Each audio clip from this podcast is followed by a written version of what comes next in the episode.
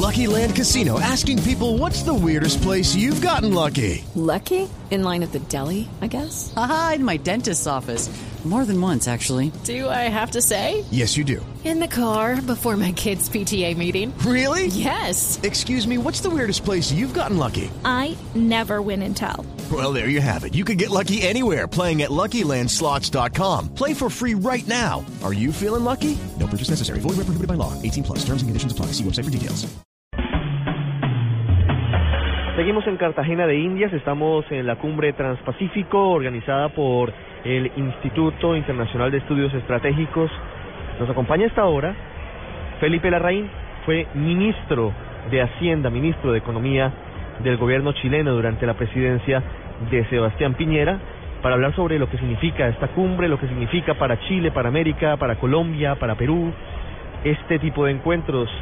Doctor Larraín, buenas tardes. Como siempre, bienvenido a El Radar. Muy buenas tardes, encantado de estar aquí con ustedes, encantado de estar en Cartagena de India, lugar maravilloso que no solamente es una joya de Colombia, es una joya de toda América. Eh, la verdad es que estar en una... Esta es una reunión de Alianza del Pacífico, pero mirando, por supuesto, hacia Asia.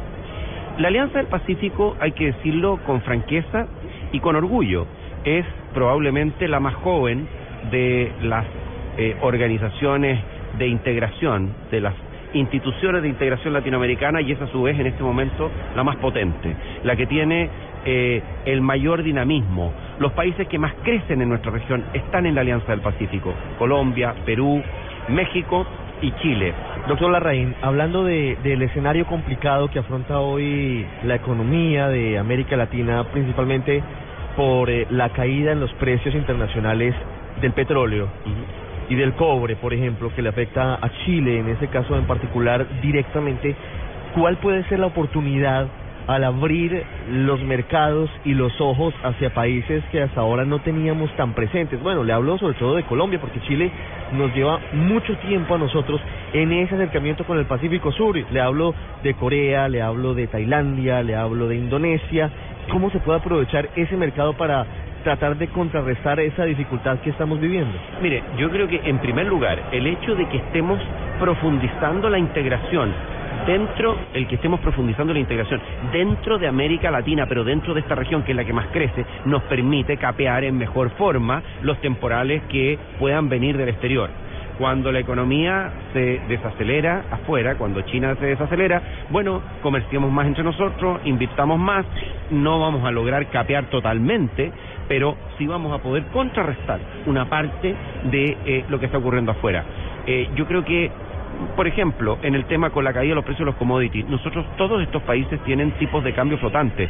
Hemos visto una depreciación de las monedas que lo que hace es generar incentivos en el sector exportador, en el sector que sustituye importaciones. Yo le quiero decir, aquí que estamos en Colombia, ustedes tienen una exportación que el petróleo es más de la mitad de las exportaciones de Colombia.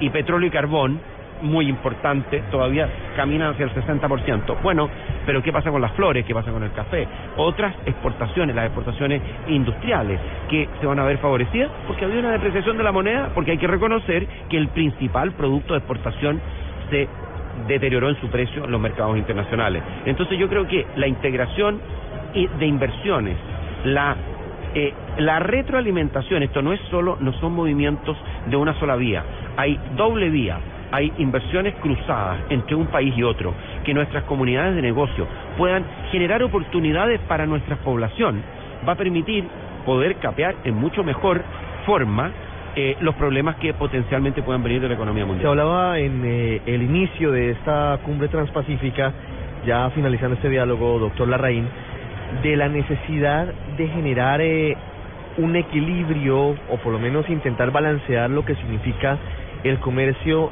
desde el Pacífico Sur hacia nuestro continente, hacia nuestros países y lo nuestro hacia allá.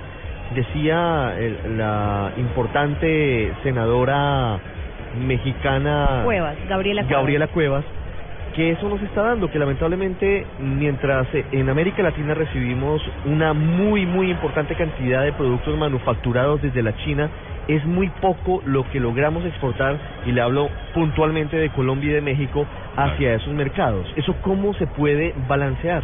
Bueno, mire, A ver, lo primero, yo creo que hay que decir muy claramente. Eh, las realidades son distintas. Le quiero contar que nosotros tenemos una balanza comercial en Chile muy superavitaria, que es el caso al revés del que usted me está planteando. Ah, en Chile, no, por eso, yo- claro, en Chile porque en el caso de Chile nosotros le vendemos logrado. nosotros le vendemos mucho más. Fíjese que para nosotros el 25% de las exportaciones chilenas van a China y nosotros importamos mucho menos. O sea, ¿Qué es lo que China. más, qué es lo que más se Cobre por lejos. Pero estamos vendiéndole eh, vino, estamos vendiendo arándanos, estamos vendiendo productos del mar. eh, en fin, lo que tenemos que hacer, hay un esfuerzo de diversificación, un esfuerzo, con, un esfuerzo importante de darle mayor valor agregado a nuestra canasta exportadora. Pero hay que partir por las ventajas competitivas que tenemos.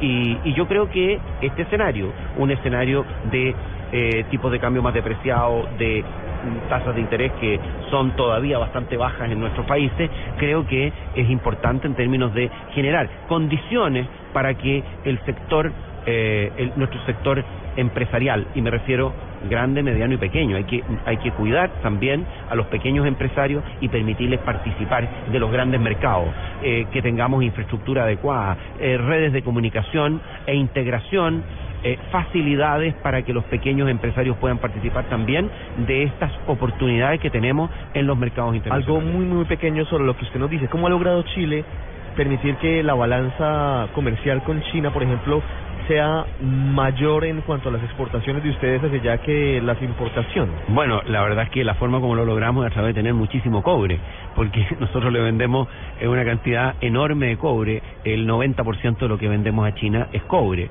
y, por tanto nuestro nosotros no es tenemos una balanza comercial superavitaria, pero lo que tenemos que hacer ahora en Chile es generar una oferta de exportación muchísimo más variada que la que hoy día estamos entregando eh, eh, a China. Nosotros tenemos que venderle mucho más vino, salmones, tenemos que venderle eh, frutas, tenemos que venderle una serie de otros productos que también producimos en nuestro país, Sí. eh, productos del mar.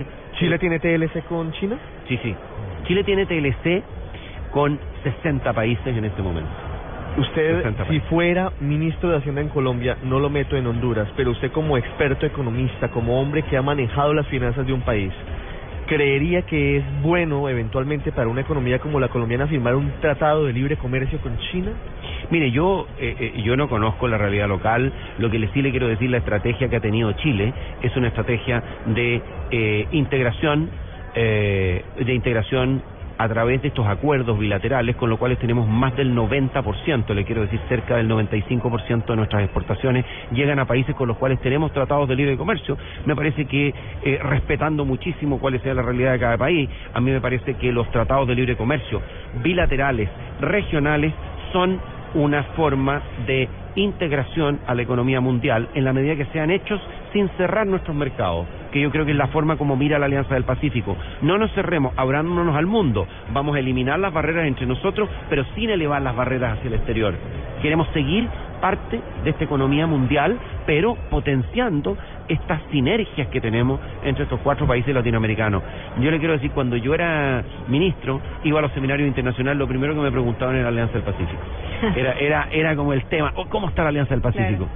Y se sigue fortaleciendo y, y es- lo vemos aquí y en por eso Cartagena. están estas cumbres. Bueno, y estas cumbres, aquí está el presidente Santos, eh, entiendo que viene el presidente de Panamá, Sí, eh, van a estar los ministros, eh, varios miembros del muy gabinete, importantes. eh, del gabinete colombiano eh, y, y- y una parte importante de la comunidad de negocios.